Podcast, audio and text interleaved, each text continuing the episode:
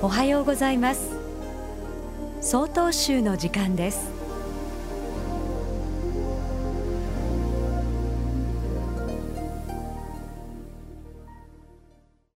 おはようございます。伊達市大陽寺奥村光雄です。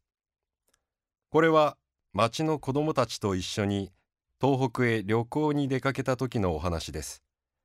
私の住む伊達市の駅から函館さらに青森から仙台へと電車を乗り継いで目的地まで向かう一泊二日の行程です。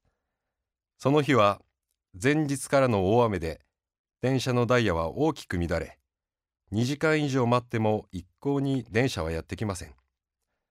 私たちは乗る予定だった電車を諦め一本早く到着する電車に振り返って乗ることに決めました。予想通り満席の電車には私たちの座れる席はありませんでした。通路に座り込み過ごす函館までの時間は大人でも辛く幼い子供たちが耐えられるはずもありません。子供たちは次々に体の不調を訴え出しました。同行の大人たちは子供たちを何とか励ましながら空席を見つけようと必死になっておりました。普段なら難なく座ってゆったり過ごせる電車も時によっては苦痛そのものに変わります。この時私が残念に思ったのは天気のせいでも電車のせいでもなく誰一人として子供たちに声をかけ行動する乗客がいなかったことです。せっかく座れたこの席を譲れば自分が損をする。なぜ見知らぬ者に譲らなければならないのか。何の得もないことだ。知らぬ存ぜぬ無関心。これが今の世の中なのかと目の前に突きつけられたような寂しい気がしました。この時の子供たちは一体何を感じたのでしょうか。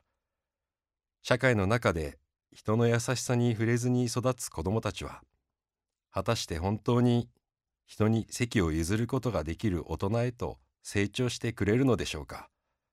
知らぬ存ぜぬが当たり前のように思ってしまうのではないでしょうか。このままではいけません。私たち一人一人の行いはそのままが未来へとつながっているのです。あなたの優しさの行いは必ず人に伝わりお互いが笑顔で結ばれます。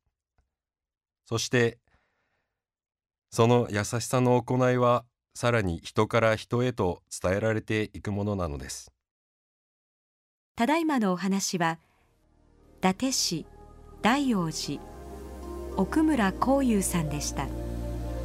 この番組に対するご意見ご感想をお寄せください。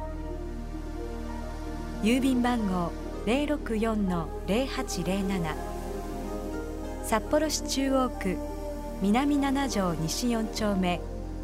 曹洞州北海道管区強化センター。曹洞州の時間係まで。お便りお待ちしております。これで曹洞州の時間を終わります。今日も一日健やかにお過ごしください。